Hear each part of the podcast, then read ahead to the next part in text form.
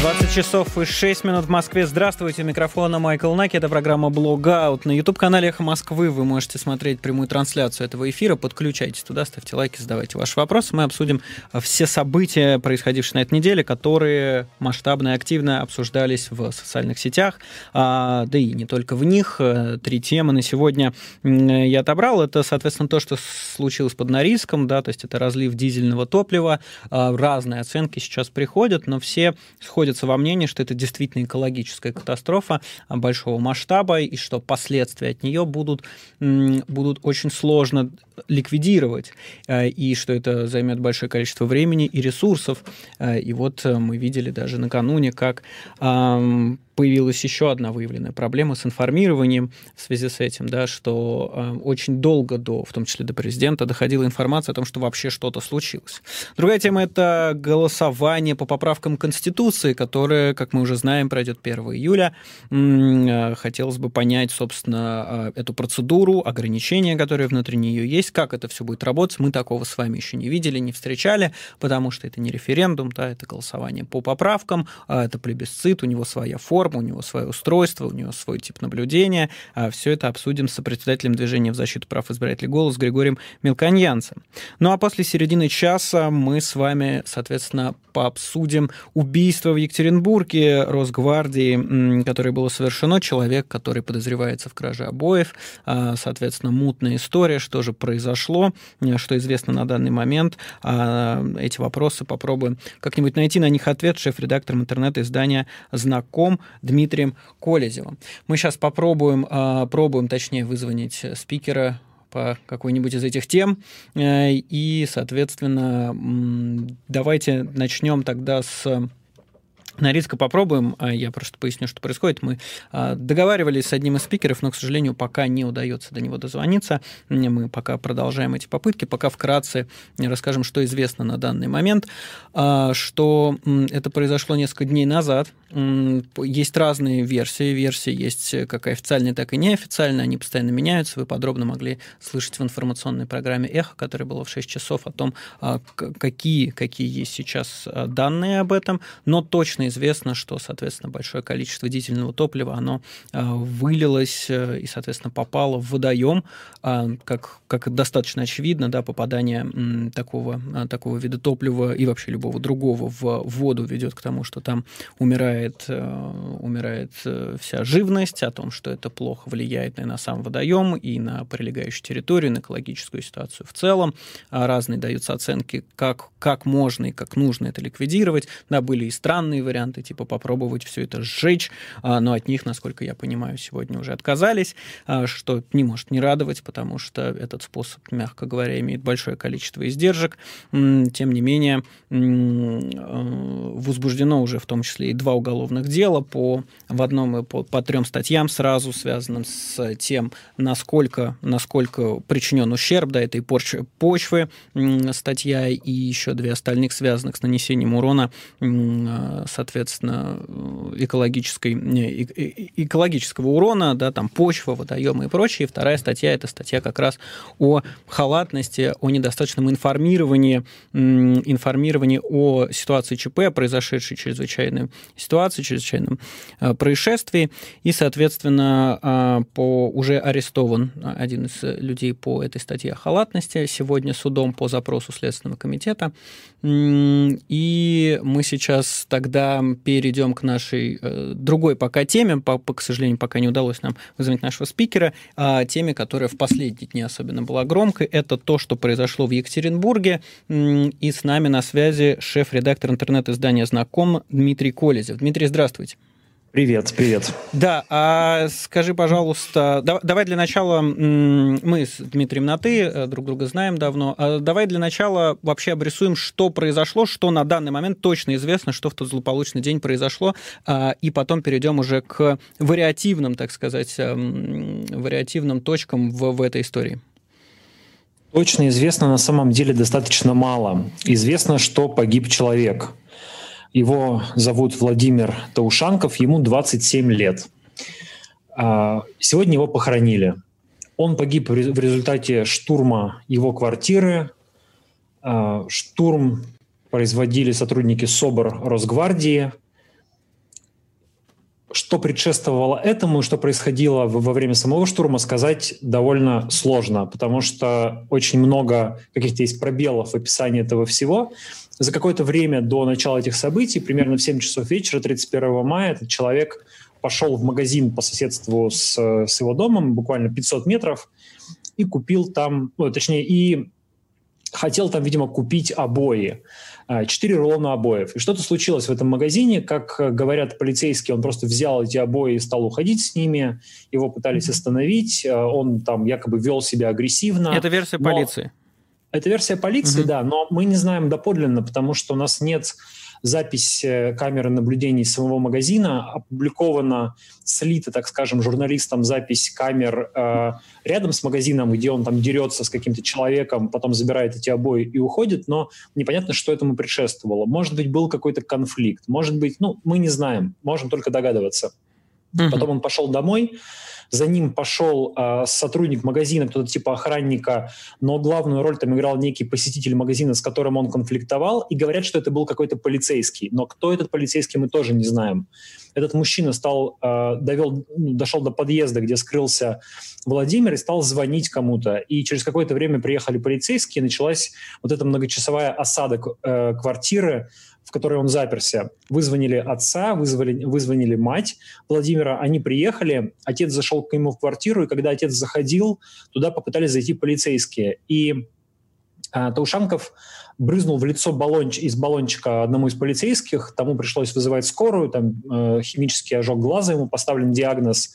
После этого они с отцом некоторое время провели вместе, мать поехала за другими ключами от квартиры, чтобы открыть квартиру, и, уезжая, сказала, пожалуйста, не ломайте дверь, я сейчас вернусь э, и открою. Но приехали собровцы, не дождались, когда вернется мать, а, и то ли сами сломали дверь, то ли Подожди, дверь... а э, баллончиком тогда кому он, получается, прыснул, если вот только собровцы приехали на этом этапе? А, ну, смотри, собровцы — это Росгвардия. Это вот спецназовцы, которые да. с, с оружием, там, в шлемах, в бронежилетах и так далее. А там еще находились примерно 15 сотрудников полиции. И это все из-за якобы украденных обоев, я правильно понимаю? То есть 15 сотрудников ну, полиции плюс СОБР.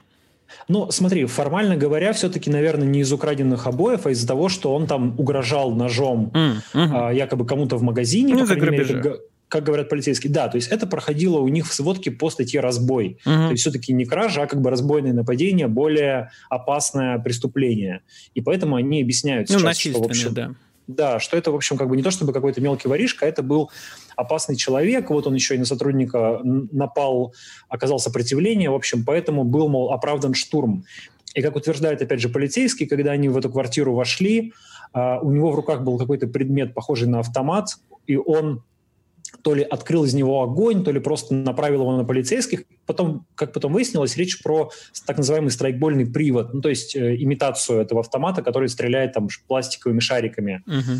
А, но, опять же, был ли этот автомат у него в руках, точно непонятно, потому что его отец, который в это время находился в квартире, говорит, что автомата в руках не было, что его потом просто обнаружили в квартире, но он его не держал в руках, типа в руках у него был нож.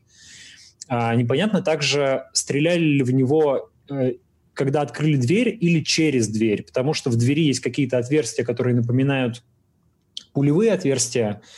И отец, сегодня были похороны, он общался с журналистами Подожди, скажи, пожалуйста, а напоминают э, пулевые отверстия. А ты видел, наверное, фотографии этих? Э, Я этих... видел фотографии, да, конечно. Просто, знаешь, это видишь... такая чеканная формулировка. Хотелось бы понять, ну, как, насколько они напоминают пулевые отверстия, или это, может быть, я не знаю, там, что, что от чего в, в двери дырки могут быть. Я просто Слушай, не очень сталкивался а... с таким.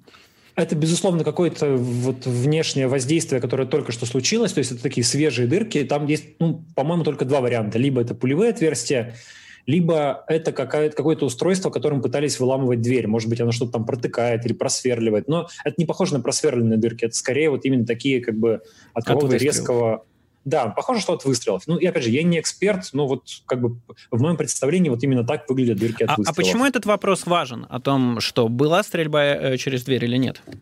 Ну, потому что, смотри, одно дело, когда, как рассказывает Росгвардия, они открыли дверь, в, там их встретил человек с автоматом, и по инструкции Собровец, когда увидел направленное на него оружие, выстрелил на поражение, потому что была там под угрозой его жизнь, жизнь его товарищей. Угу. Другое дело, если за дверью находится какой-то человек и не открывает эту дверь, и через дверь в него стреляет, и он погибает. Согласись, это совершенно ну, то есть, э, разные... без угрозы жизни сотрудникам в каком бы то ни было виде. Получается так, да. Полицейские сейчас еще говорят, ну там тоже, они комментируют очень неохотно, полиция вообще практически не комментирует. Росгвардия спустя двое суток выдала такой э, довольно странный комментарий. Ну так вот, они говорят, что были сомнения в том, жив ли отец и не собирается ли он убить своего отца, и вообще преподносится, что якобы он типа удерживал заложника. Хотя отец говорит, что я никаким заложником не был, я добровольно зашел в квартиру, мы сидели с сыном, разговаривали, и, мол, это было очевидно. Ну и опять Мать... же, странная тактика спасать заложника, стреляя в дверь. Да? Это ну, если так, то да. Но пока непонятно. То есть тоже с дверью нужно разобраться. А как мы, э, Был... скажи, пожалуйста, а вот как мы можем с тобой вообще как журналисты, да, с этой дверью разобраться? То есть, э, ну вот очевидно, что в таком конфликте с репутацией, имеющейся и у Росгвардии, и полиции, да, мы не можем на слово верить им, а мы не можем на слово верить отцу, потому что он тоже сторона, очевидно, заинтересованная, да, а, и вот мы видим какие-то дырки, точнее их фотографии. Есть ли у нас вот какая-то возможность вообще верифицировать хоть одну из версий? Ну, мы можем попробовать показать это каким-то экспертам, которые могут взглянуть и сказать, что на их взгляд произошло. Бывшим сотрудникам правоохранительных органов, людям, которые там, сталкиваются с, э, с такими вещами по роду профессиональных обязанностей, в конце концов, каким-то зарубежным экспертам. Это же не, российские собровцы же не единственные, кто, наверное, э, пытаются взламывать металлические двери. Э, там есть, ну, я, например, сегодня получил письмо от человека на электронную почту, который, ну, он, он, у него нет никакого инсайда, он просто тоже размышлял на эту тему и сказал, что, на его взгляд, э, судя по тому, как устроена лестничная площадка, Владимир мог открыть дверь и из-за нее, как из-за щита угрожать полицейскими, они могли стрелять через дверь, вот как бы через mm-hmm. уже приоткрытую, да, то есть как бы пробить щит этот. Это тоже, это уже такая третья какая-то история получается, да, то есть третья возможность. Но тут бы м, очень бы не помешало какое-то подробное объяснение полиции и Росгвардии, но они сначала молчали, а потом вызвали, э, выдали пресс-релиз, к которому очень мало доверия, потому что они сразу сходу заявили, что э, этот молодой человек был судим за незаконный оборот наркотиков, что не подтверждается ни информацией системы газправосудия, ни всякими там базами, к которым обращаются журналистам. А это не подтверждает, точнее даже опровергает отец э, Владимира, который говорит, что тот не был судим, никогда не сидел и так далее. Ну и плюс, вот. если они выбрали такую стратегию, это получается, что они пытаются каким-то образом очернить в целом общий образ, да, для того, чтобы сказать, что вы вот защищаете, значит, какого-то там, я не знаю, торговца, Ну это, к сожалению, довольно традиционная такая история у полицейских, когда когда берется какой-то человек, вот как сейчас с Воронцовым примерно, да, происходит, на мой mm-hmm. взгляд, плюс-минус то же самое, да, поймали человека, э, непонятно, выгорят ли уголовные дела, получится ли его там за что-то посадить, но зато ну, нужно по максимуму очернить, придумать, что он там какие-то миллионы рублей получил на свою карту с э, доверчивых поклонников и так далее. Ну, справедливости другая... ради, тут вот ситуация не похожа, да, на какую-то там политически мотивированную или общественно Абсолютно нет, это точно не политическая ситуация, конечно, и вот эти попытки ее политизации, как бы превращения в митинги, в пикеты, мне кажется, что это вообще не очень работает, по крайней мере, здесь, в Екатеринбурге, ну вот я не чувствую у людей какого-то как желание, раз там... хотел тебя спросить, есть ли у вас да. какая-то по поводу этого активность, потому что здесь в Москве мы, например, видим да, одиночные пикеты, за которые людей задерживают, опять же, апеллирующие к этой истории. Есть ли что-то похожее в Екатеринбурге, есть ли вообще какой-то запрос на то, чтобы в этой истории разобраться? Ты знаешь, у нас с одной стороны, запрос есть, потому что это очень живо обсуждается в социальных сетях, обсуждается в СМИ, там, да, в комментариях, где это публикуется. Поэтому, конечно, это важная история для города, но вот она не выливается в какую-то уличную активность. Было несколько пикетов, которые устраивали сторонники Михаила Светова, то есть, в принципе, те же самые люди примерно, что в Москве либертарианцы, mm-hmm по-моему, ну вот я видел фотографии трех одиночных пикетов. Кажется, никто не был задержан. В Екатеринбурге вообще с этим обычно довольно спокойно. Везет а, вам. Да, ну и нет там, не знаю, ни митингов, ни каких-то там сборов возмущенных людей возле здания полиции. Никто не несет цветы на к, к дому mm-hmm. э, этого убитого человека и так далее. Ну, то есть журналисты, конечно, следят. На кладбище сегодня приезжало много журналистов. Там родители со всеми общались. Вот, но нет, такой какого-то политического или общественного э, всплеска за этим не видно. Спасибо большое. Шеф-редактор интернет-издания «Знаком» Дмитрий Колезев был с нами на связи, а мы переходим к нашей следующей теме. Блок-аут. О новостях блогосферы. А стала известна дата голосования по поправкам а, к Конституции, по крайней мере, так оно называется. Оно пройдет 1 июля, а, оно будет длиться неделю, а, и там много-много всяких разных интересных нововведений. Я, к сожалению, вообще в этом не эксперт, но, слава богу, эксперт с нами на связи сейчас есть. Это сопредставитель движения в защиту прав избирателей «Голос» Григорий Мельканьянс. Григорий, здравствуйте. Здравствуйте. О, вы меня слышите, это замечательно. И я вас слышу, и увидеть Григория вы можете на YouTube-канале «Эхо Москвы», там показывается, соответственно, а, картинка. Григорий, а скажите, пожалуйста, вот э, все те, там, последнюю неделю, когда было объявлено о том, что 1 июля все-таки будет голосование, нам как-то с вами а, объясняли, объясняли, как это все будет проходить. Есть ли у вас понимание и ваша собственная оценка там возможных рисков и различных факторов того, что будет происходить 1 июля и за неделю до этого? Ну, во-первых, смущает вот 6 э, дней, которые будут предшествовать 1 июля, потому что формально по закону поправки никакого голосования, кроме 1 июля, быть не может. Там четко установлен единственный день голосования. Более того, закон устанавливает, что голосование не может проводиться ранее, чем через 30 дней со дня официального опубликования указа президента о его назначении. Указ 1 июля, соответственно, 1 июня, соответственно, 1 июля первый единственный день, когда можно голосовать. Поэтому огромный юридический вопрос к тому досрочному голосованию и надомному досрочному голосованию, и выездному досрочному голосованию на улице, которое будет проходить в течение шести дней до 1 июля. Более того, теперь дистанционное электронное голосование, которое будет проводиться, вот сегодня стало известно, в Москве только и в Нижегородской области, оно смещается тоже на период этих шести дней, с 25 июня по 30 июня. Поэтому 1 э, э, июля как такового дистанционного электронного голосования не будет. Оно будет смещено на этот период. И поэтому оно тоже становится а, фактически а, таким а, неправомочным. Э, в законе поправки досрочного голосования нет. Там есть голосование дистанционно-электронное, но оно предполагается, что проводится только в один день, а его сместили, поэтому оно тоже под вопросом. Это вот что касается вот этих процедур. Проблема заключается в том, что осложняется, во-первых, идентификация участников голосования. А, паспорт предъявляется с двух метров. Мы тестировали с двух метров. Э, э, члену комиссии очень сложно понять э, его паспортные данные голосующего, там, прописка, номер там, и так далее.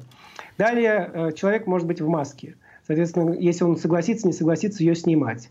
Далее, если раньше член комиссии переписывал паспортные данные в список, и это было системой двойного ключа. То есть невозможно было члену комиссии в массовом порядке там, значит, что-то изобретать, делать приписки, это было очень сложно. Это была такая защита, что от избирателя берется паспортные данные и подпись, после чего ему выдается бюллетень. Теперь ЦИК решил упростить жизнь таким махинаторам, возможно, и данные паспорта всех избирателей будут впечатаны заранее в списке. То есть фактически с избирателей будет браться только подпись. Поэтому при желании можно какие-то там закорючки ставить, не заморачиваться с паспортными данными избирателей и за них значит, получать бюллетени и потом э, вбрасывать.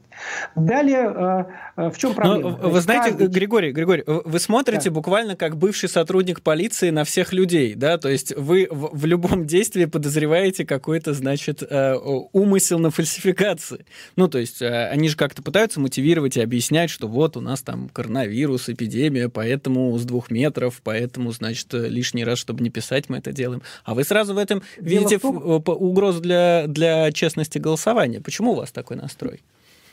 ну, э, мы вынуждены на это обращать внимание. И если мы видим, что условия эпидемиологические не позволяют вот обеспечить должные процедуры, то и голосование не нужно проводить. Понимаете, в чем дело? То есть мы можем, конечно, а, как они предлагают, фактически стыковку космического корабля с МКС устраивать при надомном голосовании, когда пакет с бюллетенем, с заявлением о голосовании на дому, с перчатками, с салфеткой дезинфицирующей, значит, с маской вешаются на дверь избирателю, дезинфицируется ручка, дезинфицируется звонок, значит, звонит э, член комиссии избирателю, отходит на 2 метра, избиратель открывает дверь, показывает паспорт, забирает пакет, закрывает дверь, там, значит, должен надеть маску, продезинфицировать руки, там, значит, все это, значит, э, проголосовать, открыть дверь. До этого надо, чтобы член комиссии поставил ящик для голосования рядом с дверью, он туда опускает значит, свой бюллетень и рядом бумажечку с заявлением туда значит, вставляет. То есть в жизни это, конечно, не будет реализовываться. То есть это все фантастические какие-то процедуры. И это создает угрозу членам, э, здоровью членов комиссии и избирателям, которые,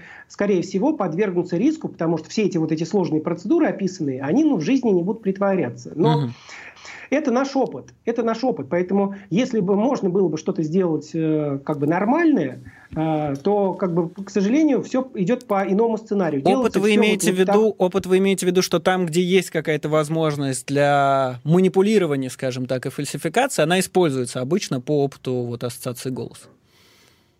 Да, безусловно, так оно и есть. В регионах э, этим активно пользуются. То есть любая лазейка, любое послабление, оно вот как раз будет использоваться для э, обеспечения нужных результатов.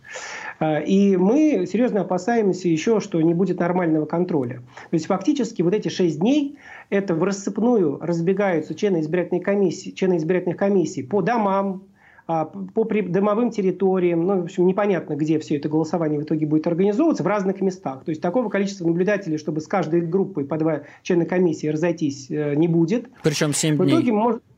Да, да, в итоге там, да, 6 дней до и, как mm-hmm. бы, и, и 1 июля. Вот, э, и понятно, что это рабочие дни, то есть в основном это рабочие дни, люди работают, наблюдатели это не, профессия, это не профессия, да, то есть это mm-hmm. общественная нагрузка. Вот, поэтому как контролировать эти процедуры? И потом получится, что к 1 июля нам скажут, что вот таким образом различным, досрочным, надомным досрочным проголосовало какие-нибудь там 30-40% избирателей. Ну а в день голосования, как Элла Александровна нам сказала, что оказывается, что участок с учетом вот этих сложных процедур значит, контр... эпидемконтроля могут пройти всего лишь 144 э, человека в день. Угу. То есть за 12 часов, то есть она говорит, что от 8 до 12 человек может пройти в час. Вот 144 человека на участке в день пройдет вот 1 июля. Остальные все, а на участке там порой там несколько тысяч человек, угу. они будут голосовать до. И нам скажут, что а, что же вы, вот мы до, уже вот у нас полные ящики э, бюллетеней, уже все проголосовали, давайте там подсчитывать будем. Поэтому мы считаем, что эти все процедуры, они не работают на открытость и гласность, они не позволяют вообще как бы удостовериться в честности этих э, э, итоговых результатов. Угу. Григорий, задам вам вопрос не впрямую, возможно, по вашей деятельности, но э, не знаю, кому еще его можно задать, э, кто бы был бы так близок, так сказать, к наблюдению всевозможным фальсификациям.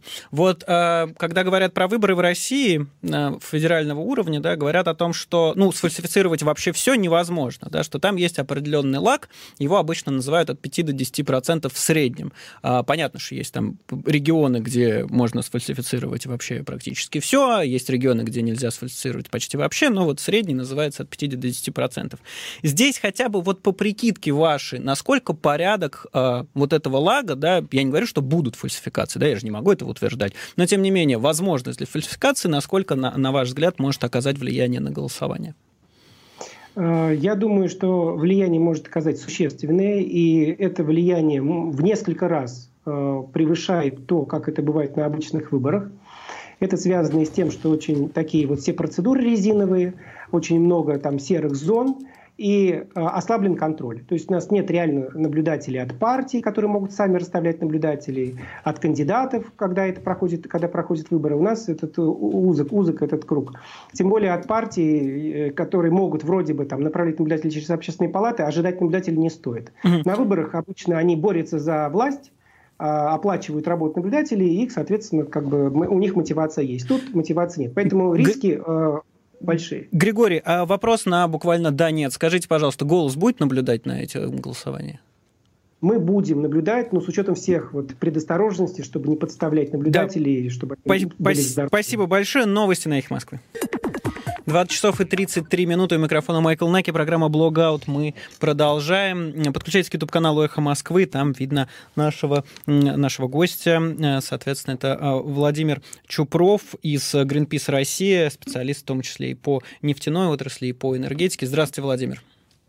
Вечер добрый, а, Найк, Майк, э, Найк, э, вечер добрый, уважаемые слушатели «Эхо» нашего любимого всей семьи радио. Спасибо. А, к сожалению, повод не очень радостный. Мы бы хотели с вами обсудить, э, соответственно, я и слушатели, то, что происходит, произошло и продолжает происходить под Норильском. Вот этот разлив дизельного топлива очень отличаются оценки вообще тональность того, как об этом рассказывают, да, кто-то говорит, что э, это вообще там э, страшно, но не очень, и вообще мы скоро все уберем, кто-то говорит, что это прям экологическая катастрофа серьезнейших масштабов. А, скажите, пожалуйста, что именно произошло и почему это все обсуждают? Да, 19, 29 э, мая, буквально, получается, уже почти неделю назад, э, разгерметизировалась, лопнула, короче, э, резервуар с, ну, там по разным оценкам, то ли 20, то ли 30 тысяч объемов, объемом содержанием дизельного топлива. И по разным оценкам, ну, сейчас вот все сошлись на том, что это порядка 21-22 тысяч тонн дизельного топлива, вышло то, что называется на ландшафт, на рельеф, и таким потоком, самотеком попала в э, реку Далдыкан э, возле Норильска. Э, действительно, есть разная тональность в оценке происходящего, и здесь все развивалось, нужно понимать, почему, все развивалось по такому стандартному сценарию, когда в самом начале попытались каким-то минимизировать аварию, сначала скрыть, потом минимизировать, потом, когда уже а, нельзя было ничего не скрыть, потому что у каждого смартфон, все это в соцсетях быстро появилось. А пытались? Дошло... А, ну, судя по тому, что мы видели в а, СМИ, что сначала было 20 тонн, потом 20 тысяч тонн, наверное, все-таки минимизировать как минимум пытались это точно. Потом, значит, были, что это значит, взорвалась машина, это всего лишь э, какая-то авария. Потом оказалось, что это оторвалось дно у, у всей вот этой огромной цистерны есть действительно сначала было очень много такой противоречивой информации, а она откуда а... поступала? Просто вопрос информации тут тоже, как вы понимаете, весьма важен, так как поднят да, даже самим президентом еще накануне. Да, мы сейчас будем а, вместе с президентом это выяснять в прямом эфире. И, а, ну, по нашему опыту, по крайней мере, а, это выглядит так, что если возникает какая-то э, ситуация, то первый, кто ее заметил, обычно это работники этих предприятий, обычно нефтегазовых предприятий, они должны сообщить э, диспетчеру, э, своему начальству. Начальство сообщает, соответственно, в органы муниципальной власти, в органы ЧС, те по цепочке наверх. Если э, это авария уровня регионального федерального, то это выходит, соответственно, уровень губернатора или э, всероссийский уровень. Ну, как в нашем случае это был федеральный уровень в итоге. Э, ну и, соответственно, на вот всех этих звеньях, цепочках, э, возможно, и это часто бывает, плодятся, вот как вот появляется испорченный телефон. И в чем заключается? Ну вот как бы потекло, а мужики-то все знают. Они сидят на цистерне, понимают, что она просто сейчас уходит. Прямо вот это уход. С другой стороны, как бы а, человек, который сидит на другой конце линии, он понимает, что это вообще как бы, а может не так, а может не рвану. Ну, как в Чернобыле, помните, то же самое, в принципе. И вот им говорят 20 тысяч тонн, говорит, ну, наверное, 20, и пошла 20. И вот это пошло 20, и как бы и все, как говорится, хотят так, как э, хотелось бы, психологически э, человек игнорирует, то есть пытается негативную информацию, какую-то заслонку сделать. Поэтому идет вот это вот какая-то минимизация, какое-то искажение. Хотя на самом деле люди, которые на месте, конечно же, знают всю. То есть вы не видите здесь злого умысла? В попытке а, скрыть масштаб информации. Можно Просто сказать. обычно, обычно, когда что-нибудь где-нибудь разливается, да, а, я не только про Россию, а, в первая реакция таких крупных компаний, поскольку они осознают и репутационные, и финансовые последствия, они, как правило, пытаются, скажем так, несколько сместить фокус и преуменьшить проблему. Мы это видели и у British Petroleum, и когда в Арктике предыдущий был да, разлив. Да, да. Такое есть всегда. Здесь, к счастью или к сожалению, конспирологическая теория не срабатывала изначально. Очевидно, что кто-то пришел, просверлил. Поэтому шла вот это искажение в сторону минимизации объемов, а потом, а потом соответственно, ну, не, буквально через три дня, сегодня это еще раз, кстати, как версия начинает выдаваться в СМИ, что никто не виноват, виновата таяние вечной мерзлоты. То есть климат меняется, свая поехала, и дно как бы э, оторвалось под весом вот этого дизельного топлива. Да? А, что тоже выглядит немножко странно, но уже вроде как смещает акцент, как в 2016 году, если помните, когда а, случилась вот эта сибирская язва, а, там тоже было очень много вопросов э, к властям и к «Газпрому», но в итоге все свалили, вот изменение климата, как бы никто не виноват, все молодцы, вот деньги, давайте бороться с тем, с неперсофицированным злом, и вот мы его вот победим, и мы все герои. По да? Поясните, а пожалуйста, и для меня, и для слушателей по поводу сибирской язвы. Да, 16 год, август, э, жаркое лето, в, на Ямале пожары, никогда такого не было. Э, ну, действительно, глобальное изменение климата. Ну и, соответственно, в Арктике, в российской сотни так называемых могильников, очагов инфекционных заболеваний. Это чума, это сибирская язва. Как правило, это животные, которые, когда заболевают, их просто складывают в какую-то яму, да, угу. в Арктике это обычно мерзлота, присыпают, и вроде там он как в холодильнике лежит. Но при этом вирусы, они живут при низких температурах и переживают десятки и сотни лет. Если наткнуться вот на такую яму, такой могильник, а, соответственно, его от, от, открыть а, или сконтактировать, а, то автоматически вы получаете как бы ну, вот то, что мы получили в Китае через летучих мышей или через кого-то. Mm-hmm. Да? То есть мы прошли, на самом деле, тремя годами раньше Ямаля. Вот. А, а, благодаря тому, что изменение климата, все это, значит, растаяло. Ну и там, значит, было кочевье, которое, соответственно, а, стояло рядом стоянкой вот с этим, а, с этим с этим могильником, ну и каким-то образом проконтактировала э, с, с, с этими животными. А качели это какое-то оборудование имеется в виду? А кочевья? Нет, это просто э, чумы, это э, такие шатры из э, брезента, из шкур, в которых живут оленеводы, немцы в данном случае. Вот они кочуют, каждые три дня не кослают, ходят по тундре по 20 километров в день. Ну, и как бы у них какие-то свои тропы. Ну, вот они как-то развернулись, потому что было жарко, нужно было подойти к озеру.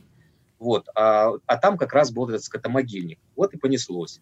Да? Ну и тут то же самое. Вроде как изменение климата, ну что, климат меняется, не мы одни виноваты. Там Китай ждет, выбрасывают э, парниковые эмиссии там э, Штаты, весь, мир, и вот нам не повезло. А, ну вот в этом смысле, а, в этом смысле, э, что интересно сказать, что вот эта попытка переложить все на какой-то непонятный субъект под названием изменение климата, оно не очень корректно, потому что на самом деле э, те, кто работает в Арктике, хозяйственные субъекты, особенно такие большие, как «Газпром», но рынки, они прекрасно знают, что климат меняется, что нужно укреплять инфраструктуру, технологии есть, недорогие, но они есть, нужно мониторить, а, правительство об этом знает, есть дорожные карты по изменению стандартов, чтобы сваи были длинные, чтобы э, мерзлота, соответственно, а если она протает, то на глубину свая все равно оставалась бы в каком-то устойчивом состоянии. Норильск, он как бы сыпется потихонечку, да, и Норникель пр- прекрасно знает, что там половина жилого домового фонда, оно весь все в трещинах. И вот не зная вот это, а, скажем так, пройти проверку Ростехнадзора и а, нежно узнать, что у нас протаял мерзлота, у нас этот, ну, на самом деле это, это дважды, ну, это, как, знаете, как в Уголовном кодексе нарушил, а нарушил пьяный, это значит вдвойне получим. Мне кажется, mm-hmm. Э, это в данной ситуации вот такая вот. Э, То есть это даже быть. хуже, чем если просто там... Это даже хуже, потому что вы знали, по крайней мере, могли предотвратить. Это просто машина вырезалась с пьяным водителем. Скажите, пожалуйста, а, значит, вот у нас есть компания, которой принадлежит этот цистерна, да, а, один из акторов. А наверняка есть какие-нибудь государственные структуры, которые должны проверять это, правильно? Которые следить за состоянием Безусловно. техническим. Безусловно. Это какая в данном случае структура? Это Ростехнадзор. Ростехнадзор, Ростехнадзор да, открою небольшой секрет. На самом деле в этой стране, в нашей стране, а, есть несколько структур, которые абсолютно незаметны, но у которых, то, что называется, в руках ключи, ключи от всего нашего комфорта, безопасности, благополучия и чего угодно. Ну, если исключить МВД и ФСБ, которые, ну, как бы имеют свою историю, да, то это а, две структуры, которые называются Роспотребнадзор, Ростехнадзор. Вот в обычной жизни мы их не видим, да, и на самом деле они а, тоже какие-то ну, вот сколько мы с ними не сталкивались, это всегда структура, и, людей у них мало, и вроде люди хорошие, а вот средств не хватает. Вроде закон есть, а исполнять никак. И в итоге получается, что, что те, что другие, что Роспотребнадзор, что Ростехнадзор, а, когда э, начинается вот эта вот какая-то катавасия, что с вирусом, что а, с авариями, с нефтяными разливами, они оказываются неподготовленными. Когда спрашиваешь, ну да, была проверка, ну да, сгорели, ну да, разлили, ну да, не, не, не доучили, и вот эта ситуация, а, а при этом как бы вот эти два ведомства, они отвечают как бы за две очень-очень важные вещи. Вот Роспотребнадзор отвечает за наше здоровье, то, есть то чем мы дышим, пьем, uh-huh. покупаем, едим, то Ростехнадзор отвечает за все железо в этой стране, а у нас его много. У нас как бы э, мощный ТЭК, у нас очень много опасного производства. Но как бы вот имея вот такие полномочия и вообще как бы ну, они как бы должны гарантировать нам безопасность, вот этого, к сожалению, в Ростехнадзоре не происходит. То есть давайте, давайте обозначим, да, несколько, что у нас должны быть сейчас вопросы, у нас, я имею в виду в широком смысле, да, у нас, как у, у страны, у следственных органов, должны быть вопросы к компании и к проверяющей структуре, правильно? А, правильно, но я бы все-таки взял вопрос шире, а, потому что так. будет очень неправильно, если мы обойдемся только одним стрелочником. Сейчас уже арестовали начальника цеха. Это будет очень неправильно. Потому что на самом деле э, ситуация гораздо а, глубже, шире, и виноват не только Ростехнадзор в данной ситуации. Потому что на самом деле это система, которая выходит на, ну, как бы на высшие уровни нашей власти. Потому что, условно говоря, у нас очень монополизированная экономика, монополизированный ТЭК – и это компании, которые обеспечивают бюджет. Ну, наши с вами зарплаты, пенсии, военные программы и так далее. Uh-huh. И они имеют такой статус, что ли, священной коровы. И когда как бы олигарх заходит, э, ну или коллега президента или кого-то в премию или куда-то за субсидиями, ему не могут не отказать. А, а такой м, лайтовый надзор технологический, там, Роспотребовский, э, это всегда это, это вид субсидии. Да? И поэтому в этой ситуации у нас получается такой негласный общественный договор между крупным бизнесом и государством, да, а, теми людьми, которые принимают решение, что вот давайте, вы нам а, ослабьте надзор, но мы вам обеспечим экспорт нефтедоллары, там, э, экспорт никеля, а, там, устойчивость бюджетной системы, но за это вы нас не сильно, не сильно проверяете.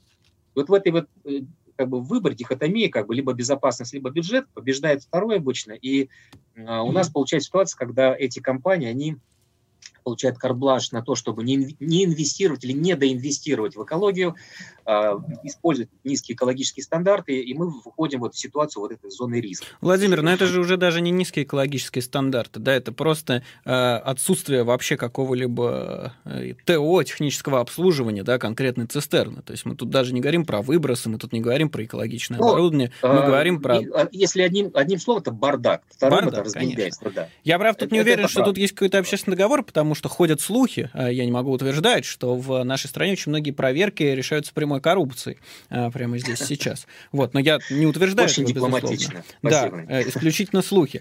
А, скажите, пожалуйста, ну вот мы примерно... Понятно, что есть проблема системная, да, что есть проблемы в стране с этим, но вот если мы говорим о конкретном случае, то мы вот вроде как обозначили тех, кому должны быть сейчас вопросы. Я не говорю там сажать или вешать на столбах, но кому вопросы должны быть. Да, компании и проверяющие службы, и, соответственно, соответственно, дальше выше-выше по, а, по иерархической структуре внутри министерств и тех, кто принимает решения. А, но теперь хотелось бы понять, за что именно в том плане, что не могли бы вы описать, а, чем вот случившееся плохо, да, что будет с этим водоемом, что будет с местной экосистемой, что будет с тем, что окружает этот водоем, вот именно с экологической точки зрения, потому что мы вот презюмируем, что это все очень плохо, но я думаю, что есть большое количество людей, которым бы хотелось объяснить, в чем вообще ужас произошедшего. Да, я готов ответить на этот вопрос, но э, взамен хотел бы как бы зарезервировать еще буквально полминуты Конечно. на вторую часть этой истории, а в будущем что будет не с экосистемой, а со страной с учетом вот этого и какой есть выход. Да? Ну, вернемся к экологии, все-таки мы представляем общественную экологическую организацию. Значит, 20 тысяч тонн. Как нам доложила э, госпожа Родионова, глава Роспотри... Росприроднадзора в данной ситуации, десятки тысяч превышений ПДК. ПДК – это предельно допустимой концентрации. То есть это концентрация веществ, при которой живой организм не может жить в этой среде. В первую речь, э, очередь речь идет об ихтиофауне, о рыбе, то а, рыбы там нет. То есть она умерла. Может, там коронавирус какой-то живет, но не более того. Соответственно, речь о том, что вот эта а, пленка, вот этот дизель, он на 20 километрах, и пятно двигается дальше. То есть дальше надо смотреть и оценивать а, вот этот, эта концентрация, вот в пределах, в пределах допустимой концентрации выше меньше единицы, до какого уровня она дойдет.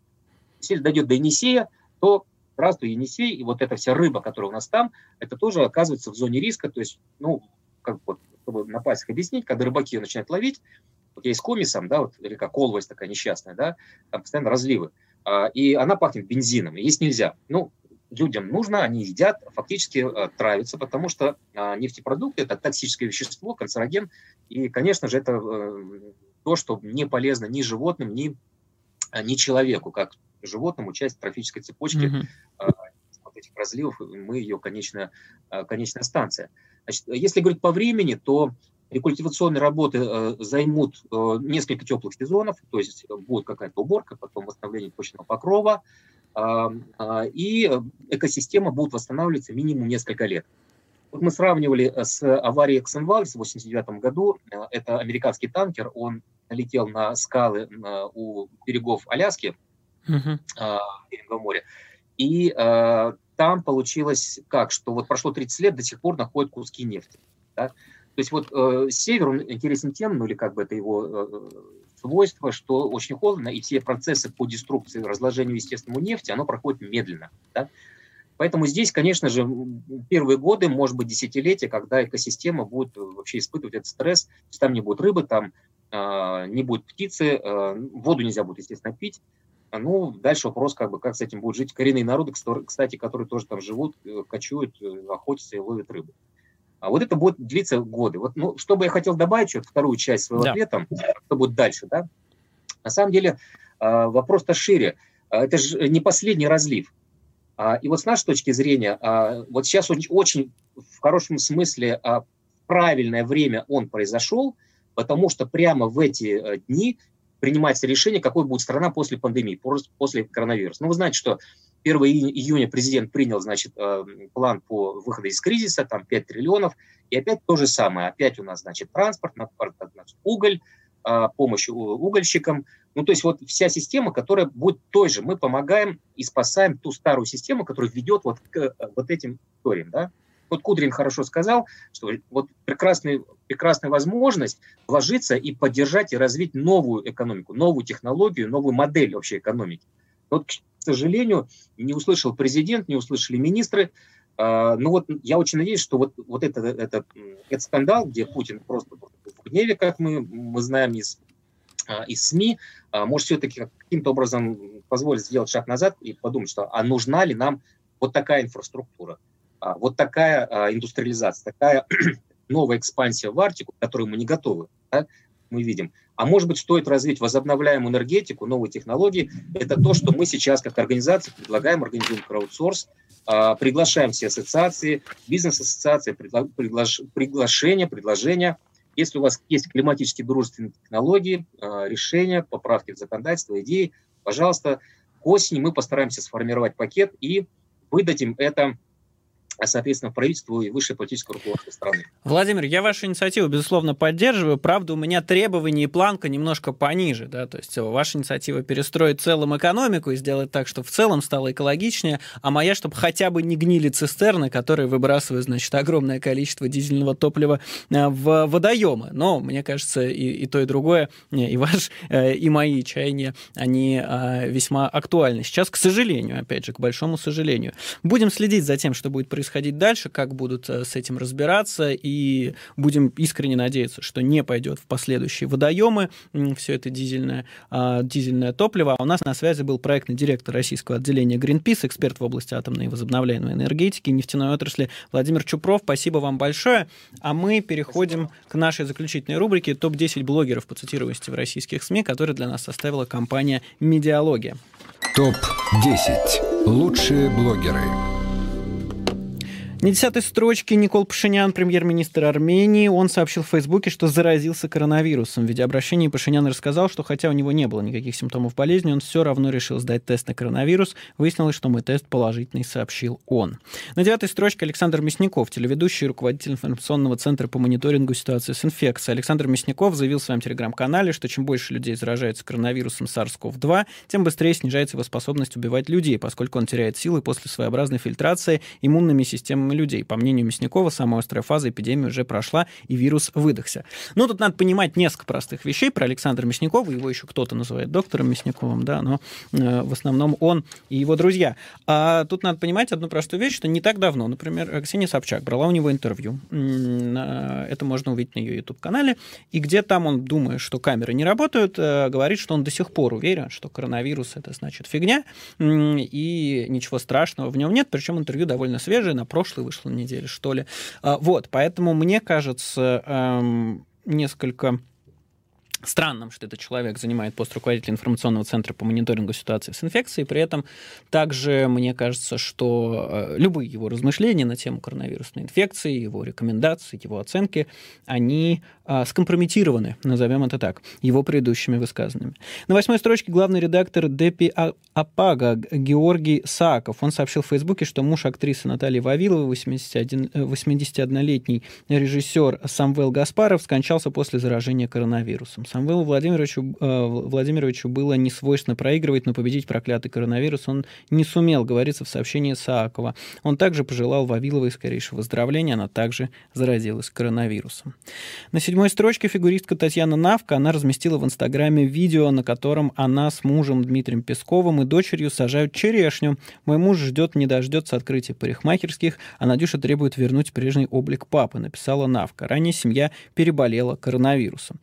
А на шестой строчке актриса Елена Воробей, она сообщила в Инстаграме, что заразилась коронавирусом. Позвонили и сказали, что у меня положительный тест на COVID-19, сказала Воробей в видеообращении к подписчикам. Вы знаете, вот пять, пять строчек мы прочитали, да, с вами, и они так или иначе связаны с коронавирусной инфекцией. Понятно, что в медийном поле коронавирусная инфекция, она несколько ушла на второй, а где-то и на третий план, что уже надоело за эти два месяца нам с вами обсуждать, в каком бы то ни коронавирус, а, как, значит, заболевают люди, как тяжело им лечиться, как надо оставаться дома, как надо, э, соответственно, использовать средства индивидуальной защиты.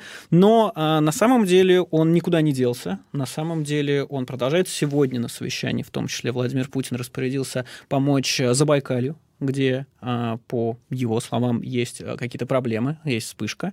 А, только-только закончилась вспышка в Дагестане, где была ужасающая ситуация.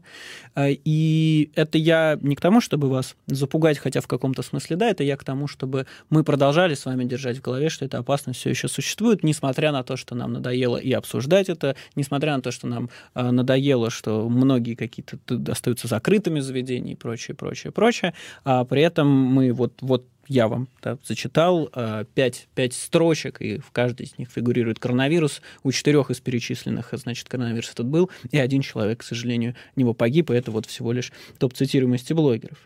На пятой строчке основатель Facebook Марк Цукерберг, он отказался удалять посты Дональда Трампа о протестах в Миннеаполисе, в том числе с угрозами начать стрельбу по протестующим. После критики со стороны пользователей и сотрудников его компании Цукерберг написал в Facebook, что э, лично он не одобряет посты Трампа.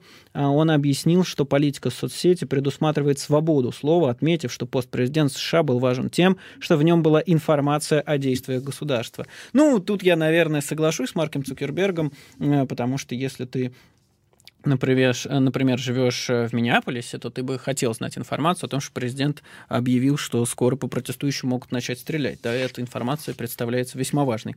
На четвертой строчке основатель Телеграма и ВКонтакте Павел Дуров. Он написал в своем Телеграм-канале, что разблокировка Телеграма на территории России могла бы положительно сказаться на инновационном развитии национальной безопасности страны.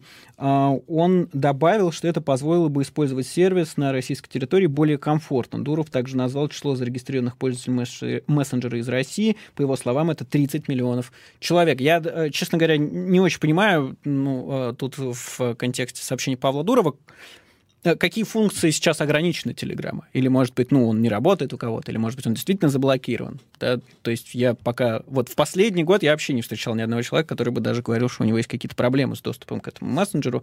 А, интересно, э, я бы интерпретировал это как э, попытка Павла Дурова выйти на диалог с российскими властями, да, может быть, соответственно, как он делает это с некоторыми другими странами, договориться о взаимной политике модерирования внутри соцсети, да, что, конечно, тревожный звонок для тех, кто любит Телеграм за определенную свободу, и там, не знаю, э, там хороший звоночек для тех, кто любит обратное. Вот, но мне кажется, что именно в этом ключе имеет смысл интерпретировать данное сообщение. Ну, надеюсь, что мои коллеги, в том числе Александр Плющ в программе «Точка», как-то смогут дать более экспертную оценку. На третьей строчке телеведущий Максим Галкин, он опубликовал в Инстаграме видео, в котором спародировал совещание Владимира Путина с Сергеем Собяниным, посвященное утвержденному в Москве графику прогулок в период пандемии коронавируса. В пародии Галкин от имени Собянина заявил, что на карантине москвичам разрешается смотреть на зеленые насаждения, а также допускается круговое движение друг за другом на расстоянии полутора метров строго по уложенному орнаменту плитки. А, действительно, такая сатирическая порода, э, пародия, извините, а, такая, как это сказать, мы от такого отвыкли, по крайней мере, от официальных мейнстримных артистов, да, которые с точки зрения государства там могут выступать на каких-то федеральных каналах и прочее, прочее. И интересно, что многие новостные ресурсы, которые дали новость новость об этой породе. Они удалили ее спустя какое-то время, но вы все еще, например, можете посмотреть ее на сайте Эхо Москвы. Само собой, мы ничего такого не удаляем. На второй строчке основатель SpaceX и Tesla Илон Маск, он на русском языке ответил в твиттере главе Роскосмоса Дмитрию Рогозину после запуска корабля Crew Dragon и его успешной стыковки с МКС. Рабойдин поздравил SpaceX и Маска, а также предложил продолжить сотрудничество с США в космической сфере. Спасибо, сэр Хаха, мы рассчитываем на взаимовыгодное и процветающее долгосрочное сотрудничество, ответил Илон Маск. Ну, на первой строчке президент США Дональд Трамп, он в Твиттер, а, а, Твиттер пометил сообщение президента Дональда Трампа, связанное с протестами в Миннеаполисе, как твит, нарушающий правила соцсети в отношении героизации насилия. Только что говорил с губернатором Тимом Вальцем и сообщил, что военные будут с ним все время. При любых сложностях мы возьмем на себя управление, а как только начнется мародерство, начнется и стрельба, заявил в твите Трамп. А следующем часе в 9 часов в программе «Грань недели» с Карамурзой-младшим тема возвращения Большой Восьмерки со знаком вопроса. А в 22 часа программа Сергея Бунтмана «Дилетант» и в 23 часа программа Максима Курникова и Алисы Ганиевой «Страсти». С вами был Майкл Наки. Всего доброго.